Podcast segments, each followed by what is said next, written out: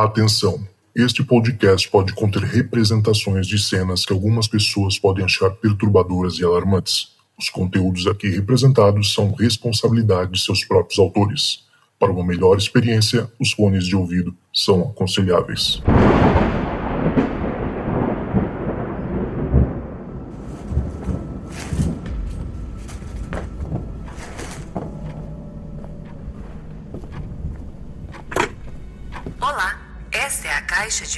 Mensagens do Relatos do Além. Você tem quatro novas mensagens. Oi, gente. É, bom, eu não vou me identificar por conta que esse relato não é meu, esse relato é de outra pessoa. Eu vou contar aqui para vocês, né? Aconteceu recentemente e eu tava com essa pessoa, não na hora, mas essa pessoa gravou e depois me mostrou, certo? E não foi só com ela que aconteceu, tinha outra pessoa com ela. E essa pessoa também confirmou. E, bom, foi assim. Eu sei que nesse dia tava faltando energia. Bom, eu tinha acabado de chegar do trabalho, era em torno de umas 6 horas, 7 horas e teve um apagão. A rede aqui da minha rua é diferente da outra rede que passa perto de um loteamento que tem perto da minha casa. Ou seja, é a minha rua e acho que mais umas duas ruas ficaram sem energia e as outras ruas não ficaram. Enfim, às vezes acontece, às vezes é um mau contato que dá por conta de alguma árvore que tá encostando no, na fiação, enfim. Eu sei que deu esse apagão, né? Certo. Aí geralmente aqui quando acontece isso, o pessoal sai para fora para ver se tem energia nas outras ruas, para saber se foi geral ou o que foi que aconteceu, enfim. E eu sei que eu tava em casa. Eu fico na. Eu durmo na parte de cima da casa, né? É um duplex, eu durmo na parte de cima. Aí eu tava na varanda, né? E eu vi as minhas primas, né, lá embaixo. E eu resolvi descer e ir lá conversar com elas. Por conta que, como tava sem energia, eu não tinha com quem conversar tipo, nenhum dos meus amigos, não tinha como eu conversar com meu namorado, nem nada. E eu vi elas duas lá e eu resolvi descer para conversar com elas, né? Porque sempre quando acontece isso, o pessoal desce, vai pra rua e fica conversando até a energia voltar, né? Enfim, Aí elas estavam na parte do, do quintal, assim, da minha prima. É porque, assim, aqui é um terreno e, tipo, tem a minha casa. Aí do lado direito tem a casa da minha avó e mais lá na frente, um pouco assim afastado, tem a casa da minha prima. Bom, aqui mora, mora meus vizinhos, são, a maioria são familiares, né? Elas estavam lá conversando e eu desci para conversar com elas. E aí, né, nesse clima todo, a gente acaba, querendo ou não, tocando nesses assuntos. E a minha prima comentou que aconteceu algo bizarro, um pouco mais, um pouco mais cedo antes de faltar energia. Ela contou que, bom, ela e o marido dela estavam escutando música e eles botaram uma música, certo? Para tocar e ela ia gravar um vídeo deles dois cantando essa música. Eles não têm filhos, tá?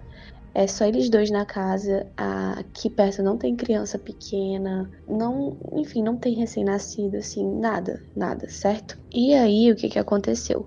Ela decidiu gravar essa música, eles cantando essa música, né? Ela disse que depois que ela gravou, né, aí teve a queda de energia e tudo mais, ela disse que como tava sem internet, ela resolveu assistir o vídeo que tava na galeria dela. E aí, mano, foi muito, é muito bizarro, é muito bizarro. Eu acho que ela ainda tem a gravação. Ela foi escutar a música, né, que eles dois estavam dançando, quando de repente, assim que começa a música, não, o cantor não chega a cantar ainda. Tá tocando assim a melodia e do nada, uma voz de criança, sabe? Criança mesmo, assim, não falando, mas quando a criança tá tentando falar, mas ainda não consegue, sabe? Como se fosse uma criança de meses ainda, sabe? Que não tem, não chega nem a ter um ano. E ela gravou dois vídeos. E ela achou muito esquisito. E ela ficou, nossa, que esquisito. E ela foi assistir o outro vídeo. E no outro vídeo aparece a mesma voz dessa criança. E automaticamente ela, ela ficou, ela entrou em pânico. Ela foi mostrar o namorado dela, né, o marido dela, e ele também achou muito bizarro porque na hora não tinha criança chorando, na hora nenhum dos meus vizinhos tem criança pequena aqui, não tem criança é, de meses Ah, ela pensou assim, não, deve ser na música, deve alguma parte, deve ter alguma criança. E ela botou a música para tocar do começo de novo.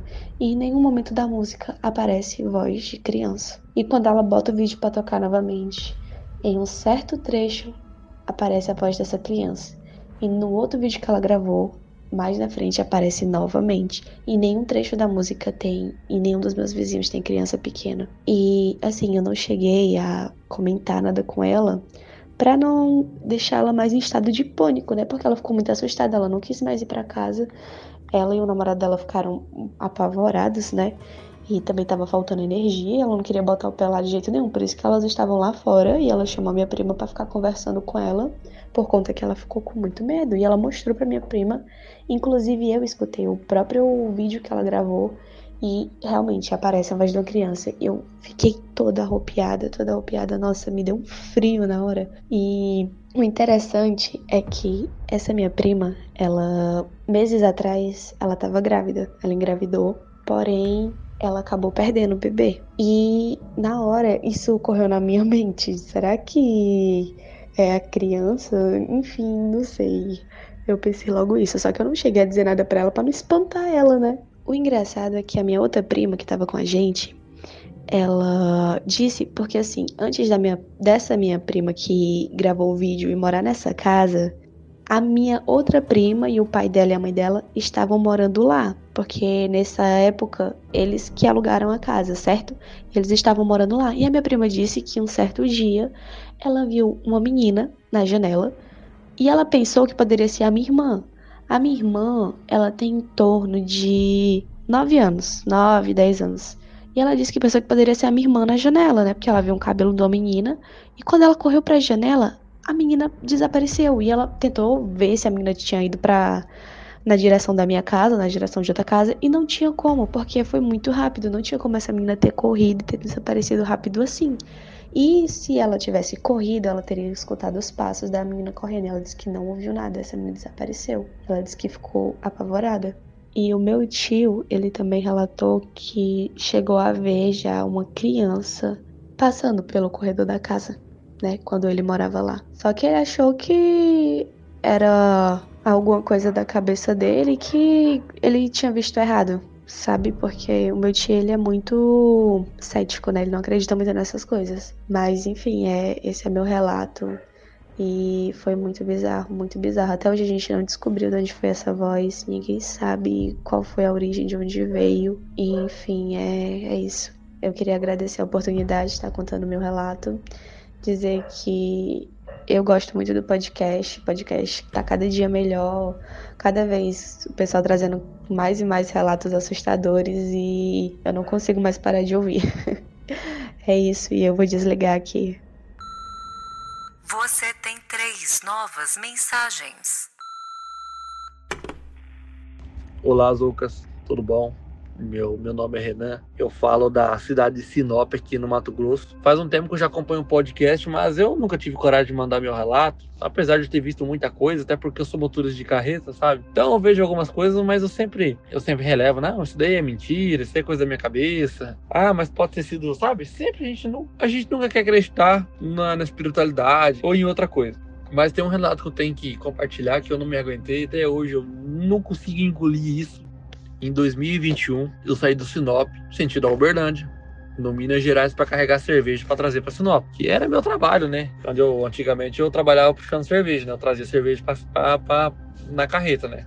E foi entre janeiro, maio, eu lembro que foi meio que no começo do ano. Eu fui para Uberlândia e, e, e, e para voltar de Uberlândia para ir para Sinop, a gente tem que passar por Jataí, entre Jataí, Mineiros, sabe? Para seguir pro Mato Grosso. Aí eu passei a cidade de, de, Rio Verde, sentido Jataí. Quando eu passei Rio Verde, eu senti meu caminhão meio estranho, não, beleza.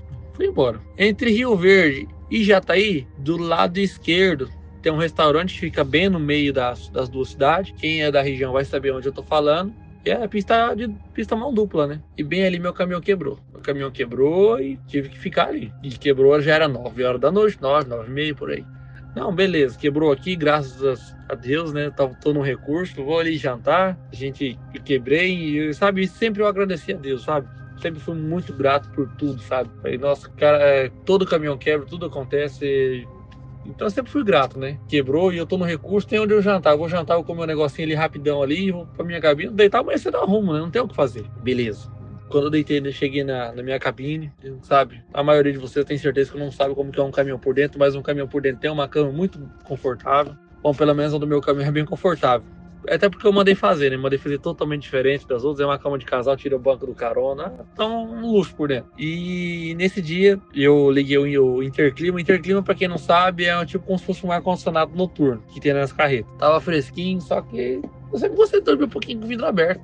E eu deixei uns dois, dois dedos de vidro aberto. Do lado direito, do lado do mato, né? Do lado esquerdo aqui era o restaurante, do lado direito era, era mato. Mato não, um canavial. Era um canavial. E tá, né? E onde eu tava, de vez em quando, pegava o sinal do celular, então respondia algumas pessoas via o Facebook. Então eu falei, eu vou dormir. Já era umas meia-noite. Eu comecei a ficar preocupado. Eu falei, meu Deus, e se vir bandido aqui? Eu falei, ah, mas esquece. Pelo menos no recurso, deu tudo certo, quebrou aqui, amanhã cedo arruma e é só uma noite também. Não vou ficar pra sempre aqui mesmo. E eu comecei a escutar passo. Aí na hora, o que, eu pensei? Pronto, vão vir me assaltar. Quando eu olho, eu peguei, é porque tem a, a, cortina que a gente fecha todos os vidros aqui, né? E aí eu tava com a luz toda apagada dentro do escuro e eu, no cantinho da janela, fui dar uma pispiadinha. Não vi nada. E tava do lado da roda do caminhão meu, do lado aqui, sim, sabe? Eu, eu escutei, mas era do lado da porta de uma carreta aqui. Eu falei, caramba, beleza. Eu escutei um barulho um pouquinho mais para dentro do mato. E quando eu olho, o que, que eu vejo? Sai perto do canavial, é uma figura. Não sei o que, que era, mas parecia ser uma mulher de cabelos longos, é aquela, aquele roupão branco, sabe? Não tem aquelas roupões, aqueles vestidos que vai do pescoço até nos pés, até perto da, das canelas, assim. Então, era aquilo lá. Eu fiquei olhando para aquilo, sabe? É, falei, cara, mas eu não tô vendo isso, né? E eu comecei a suar, suar, fiquei desesperado. Só que na hora, sabe, eu sempre fui um cara, quando eu vi, eu nunca acreditei nisso, então eu sempre fiquei duvidando. Falei, ah, mas isso não pode ser. E dava risada no por cima. Falei, mas não pode ser verdade que eu tô vendo. Beleza. Aí eu fechei a cortina de novo, fui lá fechar a janela, fechei tudo, vai que entra pra dentro. Aí eu pensei, cara, eu não vou conseguir dormir. O que, que é aquilo? Fiquei pensando, aí eu fui espiar de novo e ela já tava mais longe. Só que pareceu daí que quando ela tava mais longe, ela começava a se movimentar. Daí eu percebi que ela começou a vir, vir, vir. Aí ela entrava pra dentro do canavial. Aí ela saía de novo. E eu fiquei olhando aquilo lá sabe? Da maior curiosidade do mundo pra saber o que, que era aquilo. Só que, sabe, no fundo, a gente mesmo olhando, sabe? Como eu fui um cara muito duvidoso dessas coisas, mesmo olhando, eu não tava acreditando. Eu falava, não, isso aí, isso aí deve ser é, uma ilusão de ótica ou qualquer outra coisa, menos um fantasma. Isso não é fantasma. Eu, vou, eu pensei pra mim, eu vou descer lá. Só que daí eu sou um cara que eu não eu tenho muito medo de cobra, esse tipo de coisa. Eu falei, vai que eu saio daqui dessa cabine, piso dentro numa, numa cobra. Quem tem cobra? Muita cobra na beira de estrada, né? Falei, ah, vai que eu saio daqui dentro, piso numa cobra, ou algo tipo, vou ficar aqui dentro mesmo. Só que daí começou a me dar um medo. Eu falei, cara, isso não é real, isso não é não pode ser real, cara. Eu tô vendo coisa ou eu tô ficando doido. E beleza, fiquei observando, observando, até que uma hora eu cansei de observar, peguei no sono e dormi. Acordei no dia, já acordei assustado, já olhei, olhei, olhei, olhei, desci fora do caminhão. Aí realmente tinha umas pegadas na porta do meu caminhão ali, sabe? Só que eu pensei, o que, que pode ser isso? Porque não é só eu que estaciono carreta aqui, muita gente estaciona também, então não sei o que pode ser, às vezes pode ser o que eu vi ontem, ou pode ser outra pessoa, então não vou ficar julgando ninguém. E daí eu fui do outro lado do restaurante, onde tinha uma borracharia, tirei a minha a minha a roda do, da carreta, onde tinha estourado a minha campana, e começou a cair mensagem no, no WhatsApp. E um colega meu que é de Sinop ali, eu não vou citar o nome dele, ele mandou um vídeo para mim, um monte de coisa, de uma mulher. Vocês vão lembrar disso, eu tenho certeza que quem acompanha o relato do além vai lembrar. Lembra que em 2021 uma mulher estava assustando um pessoal que estava no canavial. Lembra que eles estavam andando de carro, eles viram uma menina no canavial, até pegaram, sacar a arma, deram um tiro. Eu sei que muita gente vai lembrar desse vídeo. Rolou muito isso na rede, no Facebook espírito é encontrado em Canavial, em Minas Gerais, não sei o que. Quando eu vi aquilo, cara, eu juro para você, cara, e aquilo me deu um medo. Foi um medo maior do que quando eu tava olhando aquela criatura lá fora. Eu falei, cara, eu vi essa menina. E eu falei pro meu, meu amigo, falei, ô Fernando, eu quebrei no meio do canavial e eu vi essa criatura aí. E aí, lá, você tá mentindo? Eu falei, tô falando sério, né? Ninguém acreditou em mim. Então, já que ninguém acreditou em mim, eu acredito que alguém nessa podcast vai acreditar. Minha esposa acreditou em mim, né? Porque Ela já viajou comigo, ela já viu muita coisa também. E aí tá. E eu voltando até hoje, eu não consigo tirar isso da, da cabeça. Até hoje eu não consigo tirar isso da cabeça, saber o que realmente aconteceu. Procurei de novo esse relato, esse vídeo. Achei o vídeo tudo, mas nunca soube qual que foi o paradeiro disso, se acharam essa mulher ou não. Eu só sei que foi uma história na minha vida que foi muito cabulosa e, e eu não, não quero ter essa experiência de novo, não. E o segundo relato que eu tenho, eu saí do Sinop. Hoje eu faço só. Eu só viajo entre Mato Grosso e Pará. E eu costumo ver, como eu falei, eu sempre gostei de andar de noite e tal. E eu saí de Sinop era meia-noite, meia-noite e meia. Eu e minha esposa e meu, meu filho de dois anos e meio. Ele veio dormir na cama, minha esposa do meu lado conversando. E como sempre, eu andando devagar. Saí de, saí de casa, na verdade, às meia-noite e meia, até pegar a BR aqui é pertinho. Foi uma hora da manhã. E eu andei com, eu sei que eu andei uns 40 quilômetros de Sinop. E eu, com a luz alta do caminhão, né? O caminhão tem um, um farol ótimo, bem melhor do que carro. E eu tava o quê? Uns 55, 60 por hora. No retrovisor não tinha ninguém atrás de mim, não tinha ninguém vindo diferente. Então eu tava naquela, né? Eu falei assim, eu gosto de andar de noite por causa disso aqui, suave, não tem ninguém pra te encher o saco, ninguém pra te incomodar. E eu e minha esposa conversando ali, né? E do lado direito, assim, da, da nossa pista, a gente viu uma mulher caminhando. Essa mulher, ela tava. Eu lembro, eu lembro, porque eu, por, por eu estar devagar e olhar todos os detalhes eu lembro como se fosse hoje, como se fosse agora, cara. Eu lembro que ela tava com um vestido até perto do joelho. Era um vestido clarinho. As bordas do vestido assim, tinham uns detalhezinhos azul, como se fosse uma florzinha. Ela tava usando, sabe aquele chapeuzinho cataú? Só que não era um, um chapeuzinho feio. Era um chapeuzinho bonito, cara. Meio branquinho, meio. Uma corzinha meio clara. Bonitinho, assim. Dava pra ver que o cabelo dela, por mais que era um cabelinho curto, dava pra ver que era era loira. Só que chamou mais atenção é que ela tava segurando um ursinho de pelúcia nos braços. Ela tava abraçada com um ursinho de pelúcia e caminhando na pista. E quando eu vi, eu falei: Olha lá, amor, o que, que é aquilo? Ah, e a minha esposa, nossa, é uma menina, uma mulher. Eu falei: Ó, mulher. Ela tá caminhando, tá aí. Eu já pisei no freio, já fiquei olhando aquilo. E ela tava impecável. Isso era uma e meia da manhã, segurando o ursinho caminhando na beira da pista. Isso dava? Quase os 40 km de Sinop. E eu falei, eu vou lá. Minha esposa, não, você não vai, eu vou, eu vou achar esse lugar secreto, eu quero ver essa mulher, eu quero saber, o que, que é isso. Eu não sei se foi sorte dessa mulher, eu acho que na verdade foi sorte minha, que eu não achei um estacionamento. Como meu, minha carreta é 25 metros, eu, eu não consegui achar um lugar adequado para encostar ela. Tinha um lugarzinho lá, mas ia ficar meio, na, um pouquinho em cima da pista e acaba sendo perigoso. E até hoje eu sou inculcado com isso daí, cara. Isso aí foram os dois relatos que eu vim trazer hoje. Eu tenho muitos relatos ainda que eu vi, mas não, não, não quero acreditar. Que, inclusive tem relatos aí de pessoal vendo bola de fogo, sabe? Eu criei uma, eu já vi isso também, mas eu criei, acabei criando uma, é, sabe, um pensamento meio B sobre isso. Falei assim, ah, gente, isso daí é é, é, é, gás da terra, que sei o que, sabe? Eu tenho uns pensamentos meio doidos, eu não quero acreditar, mas eu vi, sabe? Não quero acreditar que seja fantasma, seja o capiroto ou algo do tipo, mas sabe? Mas teve esses dois relatos aí que eu, eu tive que contar. Então é isso, eu, eu espero que tenha gostado. Eu não gostei muito, não, né? Mas se vocês gostaram desse relato aí, tudo bem, cara. Não foi uma experiência muito legal para mim, mas eu acho que eu senti a obrigação de, de relatar isso. E é isso. Valeu aí, Zocas. Tudo de bom. Você tem duas novas mensagens. E aí, Zoucas? Aqui quem fala é Scarlett, Paulo de Uberlândia, Minas Gerais. Primeiramente, gostaria de parabenizar pelo seu trabalho incrível. O Relatos do Além está sendo disparadamente um dos melhores podcasts da atualidade sobre esse tipo de situação, de casos insólitos. Então, de parabéns pelo conteúdo. E hoje eu vim trazer para vocês, primeiramente, não uma experiência minha, mas um relato que aconteceu com a minha mãe.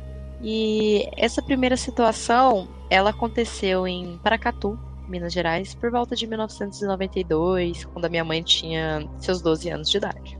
A casa onde a minha mãe foi criada, a casa dos meus avós, foi um terreno que eles compraram, construíram a casa do zero. Nunca teve outra pessoa morando ali além deles. Só que, por algum motivo, a minha mãe ela sempre sentiu alguma coisa naquela casa, algo que não era normal, uma presença maligna. E com o passar dos anos, ela percebeu que isso foi se intensificando Até chegar num ponto de uma certa noite, ela ter sentido uma presença tão forte, tão forte, que ela começou a fazer orações, pediu proteção, adormeceu enquanto fazia essas orações. Porém, no momento da noite, algo sussurrou no ouvido dela as seguintes palavras: Hoje eu vou te pegar. Nisso, a minha mãe acordou desesperada. Começou aquele alarme todo. Ela dividiu o quarto com a minha tia. Minha tia também era uma criança. Todo mundo ficou muito intrigado com a situação. Eram três irmãos: ela, a minha tia e o meu tio. O meu tio, quando eu perguntei para ele sobre esse caso, ele descreve aquela noite como se o demônio tivesse aparecido para minha mãe e quisesse pegar ela. Ela tava muito desesperada. Ela não descreve, descreveu com essas palavras, mas ao ver dele era uma situação desse, desse modo. E a minha avó, ela teve um posicionamento muito estranho. Ela ficou brava com a situação. Ela ficou brava. Ela falou da seguinte forma: Nessa casa não existe o mal. Não existe. Só que a minha avó, ela percebeu que a minha mãe estava muito, muito abalada.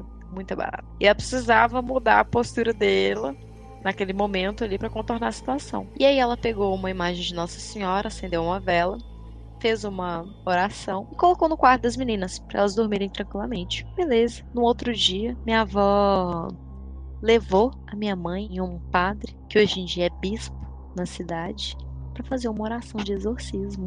Nisso, o padre falou alguma coisa para minha avó que a minha mãe não sabe o que era, não se sabe o que foi dito. E ok, foi feita a oração, minha avó pegou minha mãe, levou para casa, os ânimos se acalmaram e a vida foi o seu curso natural. Com o passar dos anos, a minha mãe e o envolvimento dela com o catolicismo foram se intensificando. Ela participou do movimento da renovação carismática que é justamente você intensificar seus conhecimentos sobre o catolicismo. E nesse momento da vida dela, ela se aproximou de uma pessoa que veio a calhar ser sua tutora, que ela era muito próxima de Deus. Ela era uma pessoa muito iluminada, uma pessoa que recebia muitas revelações. E um certo dia, enquanto ela fazia uma oração, a minha mãe estava presente, e ela fez uma colocação para minha mãe. Em uma certa noite, você sentiu medo, você sentiu uma presença maligna. O Senhor me pediu para te explicar que aquela presença não veio dele. E nisso a minha mãe ficou assustada porque ela nunca tinha comentado isso com essa pessoa. E ela ficou em choque para aquela revelação. E nisso também foi dito que a família, por parte de pai, meu avô, a família dele estava envolvida com o ocultismo. Era uma situação tão intensa que amaldiçoou o sangue da nossa família, que foi passado de geração para geração. E para quebrar esse ciclo, a minha mãe, o mentor delas, rezaram bastante para interromper aquela situação, quebrar esse ciclo pediram perdão pela situação. Com o passar dos anos, a minha mãe ela só se aprofundou mais ainda com esse lado espiritual dela. Hoje em dia ela não sente mais presenças ruins, muito pelo contrário, ela sente presenças divinas ao seu redor, principalmente em momentos difíceis. E comigo aconteceram situações um pouco similares, porque eu também vivi na casa da minha avó. E desde pequena eu nunca gostei de dormir lá porque realmente à noite a situação ela mudava, o ambiente ficava pesado. Era uma situação muito amedrontadora. E eu sempre me apeguei muito à oração, sempre pedia muita proteção. Com o passar dos anos, depois que eu saí da casa da minha avó, aconteceu essa única situação que eu vou reportar para vocês e ela nunca mais, nunca mais veio à tona. E uma certa noite, eu tinha ido na casa de alguns amigos e eu lembro que a gente estava até conversando algo do gênero, né? sobre esses assuntos mais paranormais. E já era bem tarde, era por volta de uma hora da manhã. Eu fui para casa da minha avó. Assim que eu cheguei, eu fui direto pro quarto, assisti um pouco de TV logo, fiquei com sono.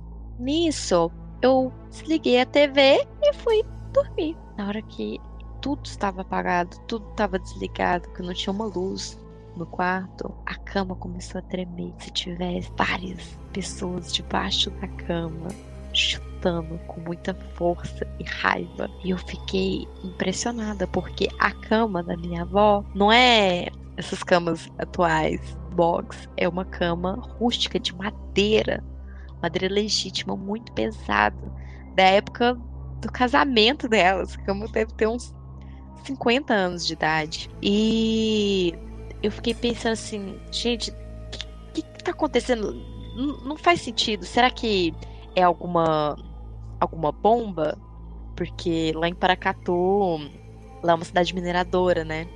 Então acontecia às vezes eles soltarem algumas bombas em determinadas regiões ali e as coisas tremiam.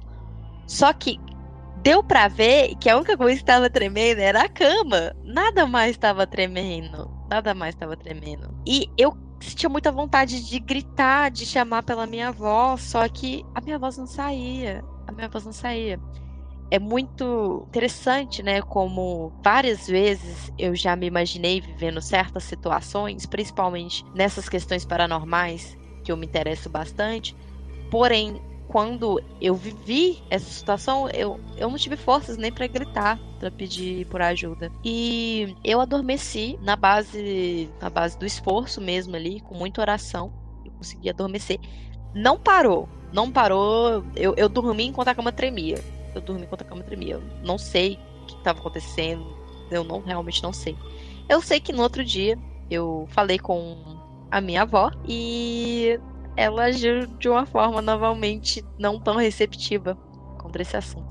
Ela virou para mim e falou assim: Você queria me chamar enquanto estava acontecendo? Eu falei assim: É, eu queria que você me ajudasse, porque eu tava com muito medo. Ela virou para mim e falou assim: Você que arranja esses problemas e eu que tenho que resolver? Brava comigo. E eu fiquei pensando: Gente, ou a minha avó, ela tá acostumada com esse tipo de situação e ela vive em negação, ela simplesmente ignora entendeu? Porque hoje em dia ela mora lá sozinha. Ou ela é cética sobre essas questões, porque, gente, não faz sentido. Pela segunda vez, ela agiu de uma forma totalmente negativa, realmente negando a situação. Mas foi isso, pessoal. Esses são os meus relatos. Eu espero que vocês gostem. Valeu!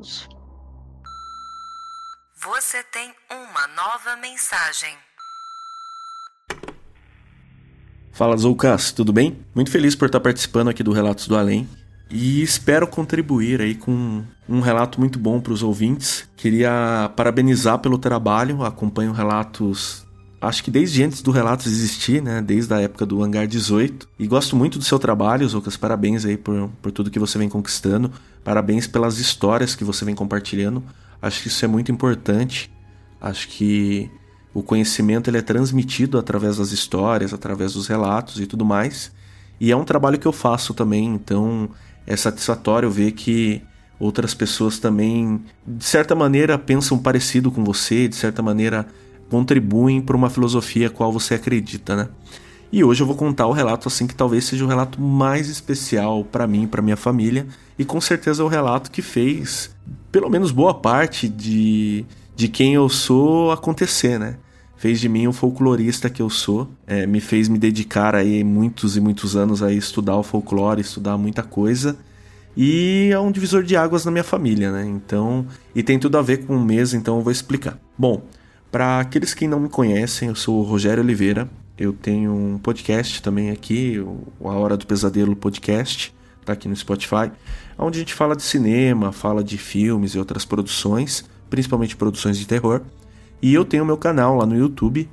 Fica aí o convite para quem quiser escutar outros relatos, para quem quiser ver um pouquinho das outras histórias que eu tenho para contar, que é o Sem Tempo.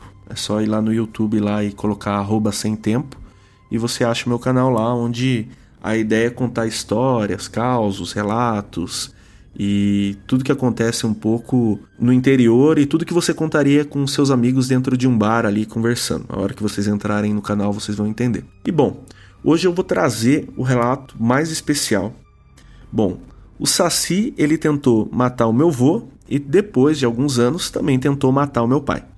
E aí eu vou compartilhar essa historinha com vocês.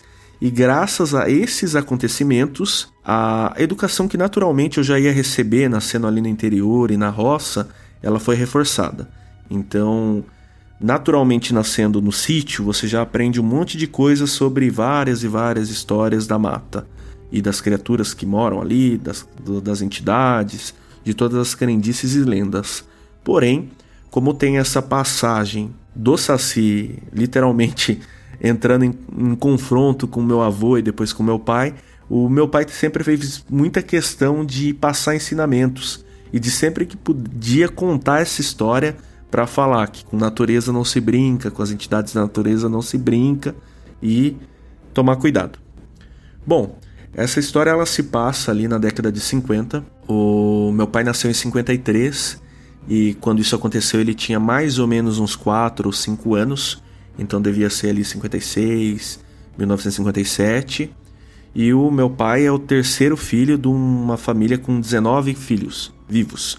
Ainda tiveram outros irmãos do meu pai que faleceram, infelizmente.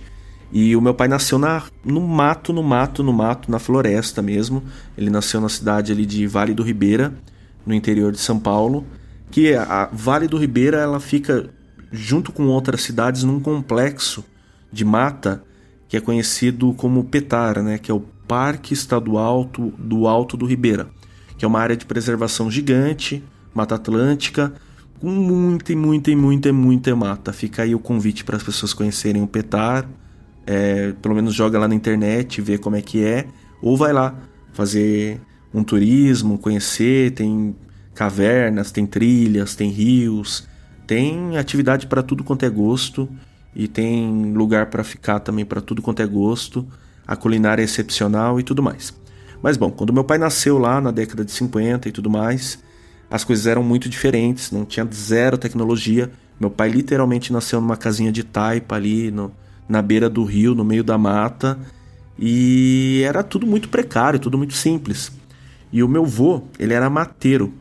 Meu avô vivia de serviços para outras pessoas e para ele mesmo, para a família dele ali, na mata. Então ele caçava, ele pescava, ele abria trilha, ele ajudava as pessoas a atravessarem a trilha como espécie de guia ou como às vezes apoio na segurança e tudo mais mesmo. Ele buscava pessoas que se perdiam na, na mata. E assim, para vocês entenderem ainda mais, além do trabalho dele ser atividades na mata, o meu avô ele tinha um hábito de sempre estar tá mudando. Como era uma situação muito precária, muitas crianças e a vida bem bem bem justa assim, né, muito humilde, é sempre que que ele via que os recursos ali onde ele estava morando estavam mais difíceis ou que não estava tão legal, ele se mudava. Então ele conhecia a mata com a palma da mão. Só que assim, chegou um determinado dia lá, ele avisou a minha avó que ele ia sair para caçar e saiu e não voltou mais. E passou o primeiro, passou o segundo, passou o terceiro dia e meu avô não voltava. E aí todo mundo falou, né? Não é possível. O Daniel se perdeu. Como que ele vai se perder na mata que ele conhece com a palma da mão? Ou será que ele se machucou? Ou ele foi atacado por algum bicho, por uma outra pessoa? Enfim. Aí no terceiro dia bateu a preocupação na minha avó. Ela chamou um irmão. Aí esse irmão dela chamou outras pessoas e eles entraram na mata para procurar o meu avô. E depois de procurar por algumas horas, de andar, andar, andar, acharam o meu avô. E o meu avô tava tipo num estado tava catatônico, ele tava não falava coisa com coisa, num, o raciocínio não tava legal. Ele tava com as roupas todas rasgadas, sujas.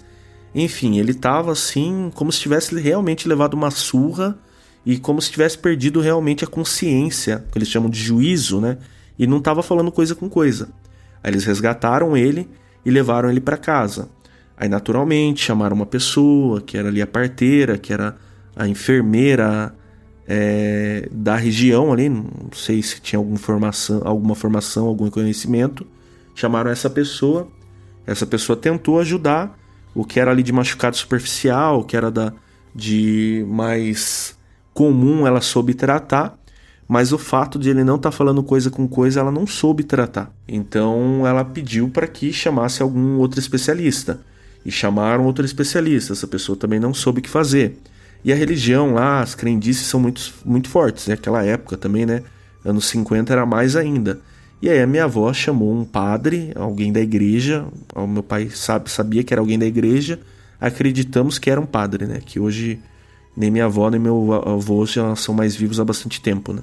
Então não consigo perguntar para eles quem, quem que era essa pessoa. Essa pessoa da igreja foi lá e viu meu avô naquele estado, orou por ele e quando ela no meio da oração ela entendeu que aquilo não era natural, não era normal. Era algum tipo de magia, de feitiço, alguma coisa do tipo.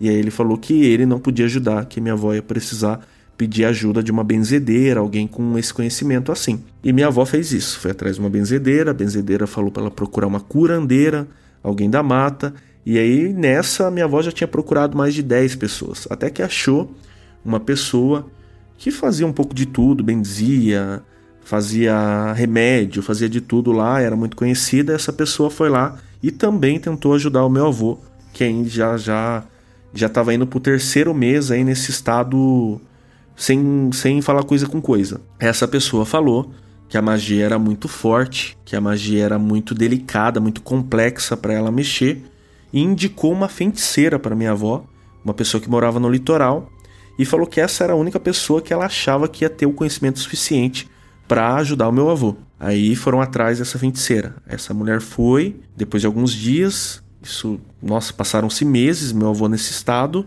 e essa pessoa chegou e ela já logo de cara entendeu que realmente ele tinha mexido com alguma entidade, com alguma coisa da natureza, com alguma coisa ali do mato.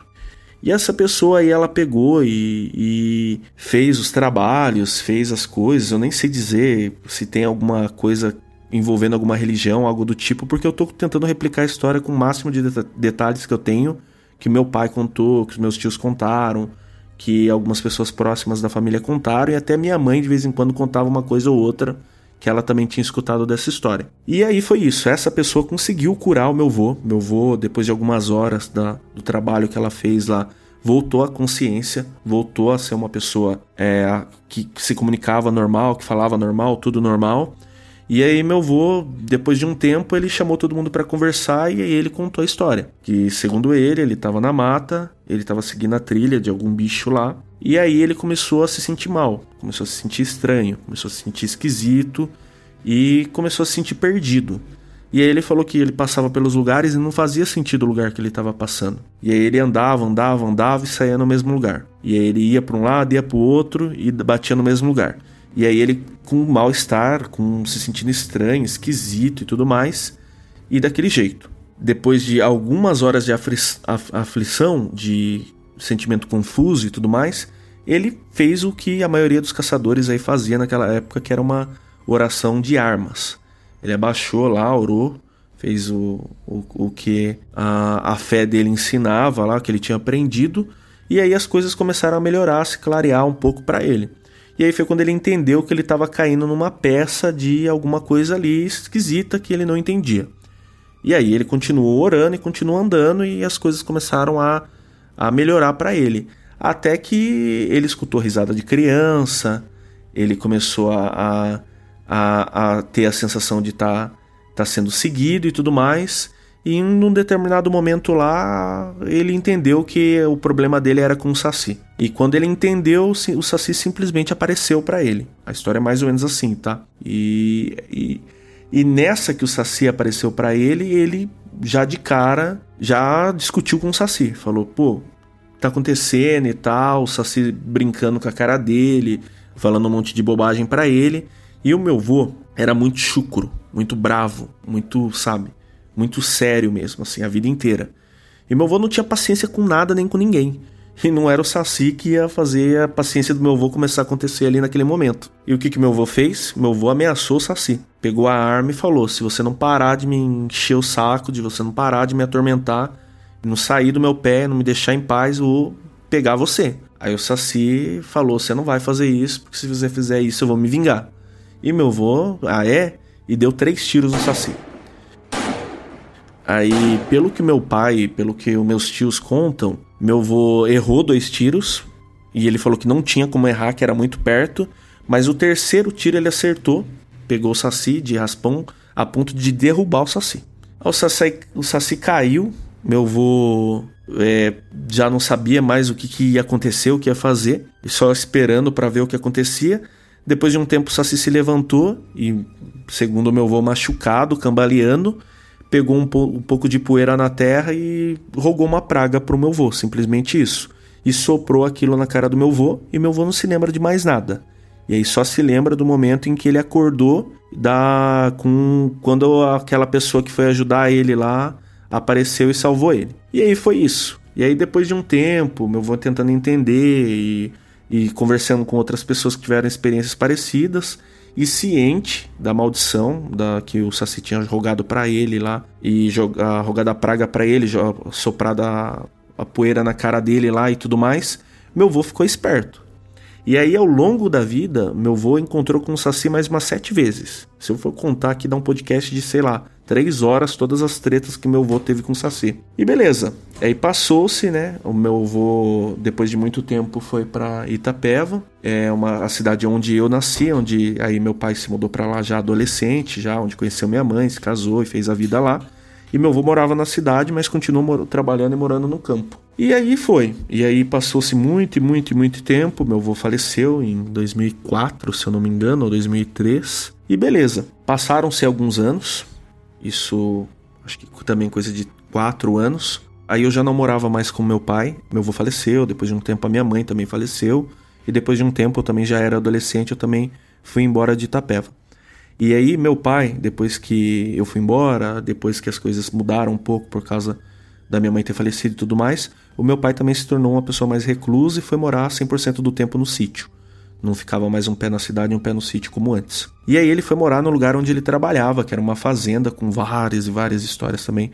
Uma fazenda imensa, mais de 15 alqueires, que lá plantava cereais, cultivava outros outros tipos de lavoura e tudo mais, e também fazia suinocultura.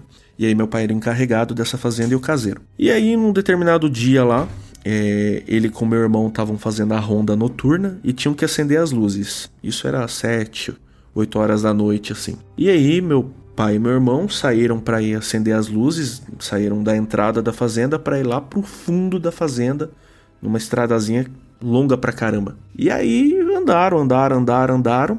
Meu irmão, num determinado momento, correu na frente e meu pai ficou sozinho nessa estrada.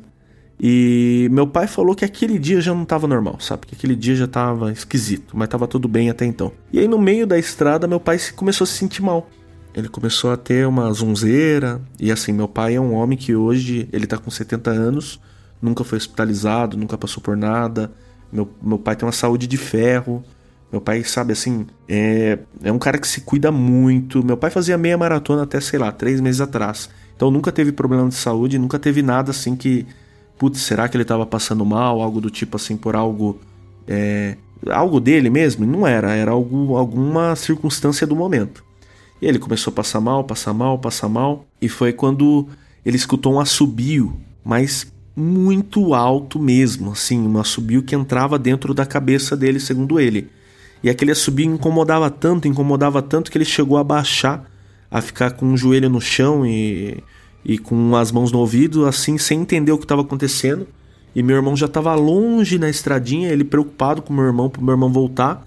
E aí ele começou a se sentir mal, começou a se sentir mal com aquele assobio. Até que na fé dele lá, ele lembrou uma oração e começou a orar também. E aí melhorou um pouco. E aí ele começou a se sentir um pouco melhor. E ele começou a ter um pouco mais de noção, estava preocupado com meu irmão, se levantou para chamar o meu irmão. E aí ainda estava um pouco incomodado, assim, se sentindo muito mal. E ele falou que ele olhou de longe, assim, tipo, a, a uns 50, 60 metros dele, que tinha um piquete, né? Onde os bichos ficam soltos para pastar, assim. E do outro lado tinha mata, assim. E ele viu o semblante lá do, do menininho, que para ele era o Saci também. E aí o, o, meu pai, naquele momento, entendeu que o, o, a, o Saci estava ali para pegar ele também. Aí meu pai se lembrou de tudo que aprendeu com meu avô, de tudo que aprendeu ao longo da vida. E começou a fazer as orações dele, as coisas assim. E aí, tipo, aquela sensação vinha e voltava, vinha e voltava. E aí, tipo, em alguns momentos o assobio ficava mais fraco, em alguns momentos ficava mais forte, em alguns momentos ele enxergava o, o a entidade, sei lá, a criança, né, que é um saci, era um menino assim, é, ao redor dele assim, até que em um determinado ponto assim, de tanto orar, passou, segundo ele. Aí ele correu, alcançou o meu irmão, perguntou pro meu irmão se meu irmão tinha visto alguma coisa. Meu irmão falou que nada, que estava tudo normal. E aí, beleza. Aí eles foram lá, acenderam as luzes e voltaram para casa. Nesse mesmo dia, aí é, um, é algo que todo mundo. Essa até. É, geralmente essa parte da história eu, eu, eu, quase nunca conto, porque a história já é longa, né? Mas nesse mesmo dia, meu irmão, a minha madrasta e o, o meu pai contam que o Urutal, Uratal, mãe da lua, aquele passarinho, Desculpa, eu acho que eu esqueci, errei o nome. Mas ele cantou a noite inteira. Ele, foi uma noite bem esquisita, assim. E aí o que aconteceu é que mais umas duas ou três vezes o meu pai encontrou com o Saci nesse lugar e em outros lugares. E depois de muito tempo, o meu irmão que. Meu irmão é agnóstico, não, não acredita em nada, não, ele aprendeu tudo que eu aprendi igual. É, mesma criação que eu, mas meu irmão não liga para essas coisas assim, sabe? Ele não, não bota fé. Só que, segundo ele, um dia lá, também ajudando meu pai com as coisas, também aconteceu uma situação muito estranha com ele, de alguma coisa meio que perseguir ele lá na hora que ele estava tratando dos bichos. E também ficou esquisito. E aí é isso. Aí é bem difícil falar com meu pai para pegar as histórias com ele, porque meu pai leva muito a sério essa coisa do Saci. É bem difícil conseguir arrancar dele uma coisa ou outra, mas a gente vai tentando. E assim que eu tiver mais histórias do meu pai com o Saci, mais relatos de encontro com ele, entre eles eu trago aqui para vocês, tá? Muito feliz aí por estar participando do, do, do Relatos do Além.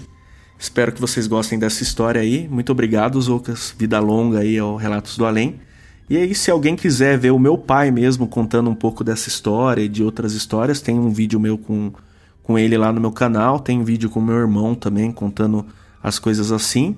E tem outras histórias também do meu avô e da minha família e de amigos e conhecidos que também passaram perrengues com folclore. Como eu comentei, eu sou folclorista há quase 19 anos já. E como eu trabalho na aviação, eu pude viajar e conhecer o país inteiro, então colecionando aí uma, uma boa quantidade aí de relatos, histórias e causos de várias lendas e entidades e coisas que, que são do nosso folclore, tá? Brigadão, até mais.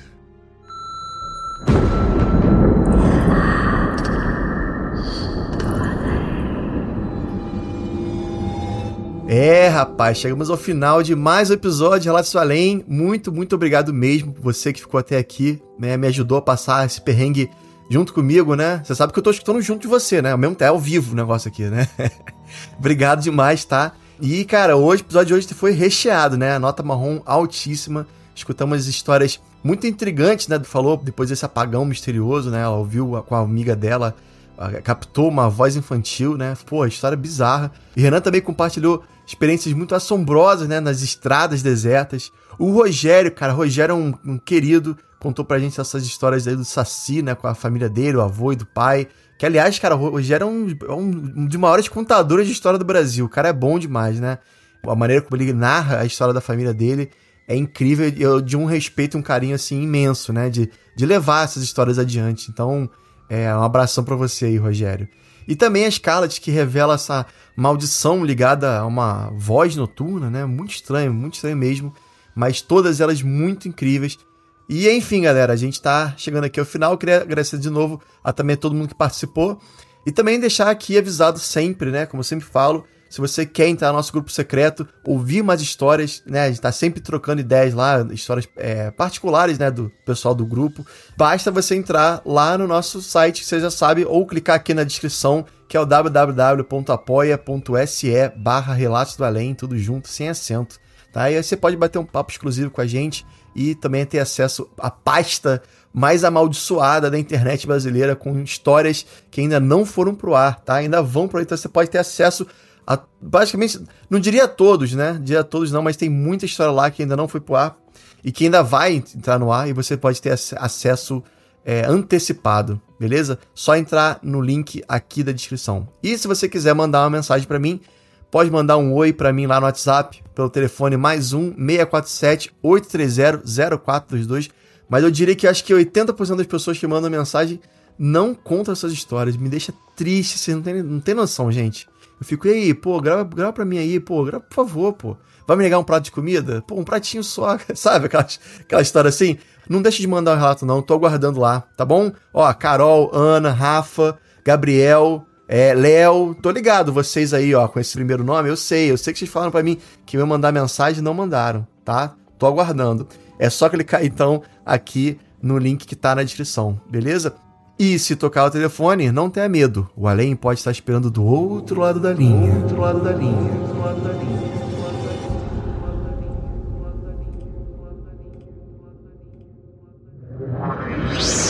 Esse podcast foi uma produção Uncoded. Acesse uncodedprod.com para saber mais.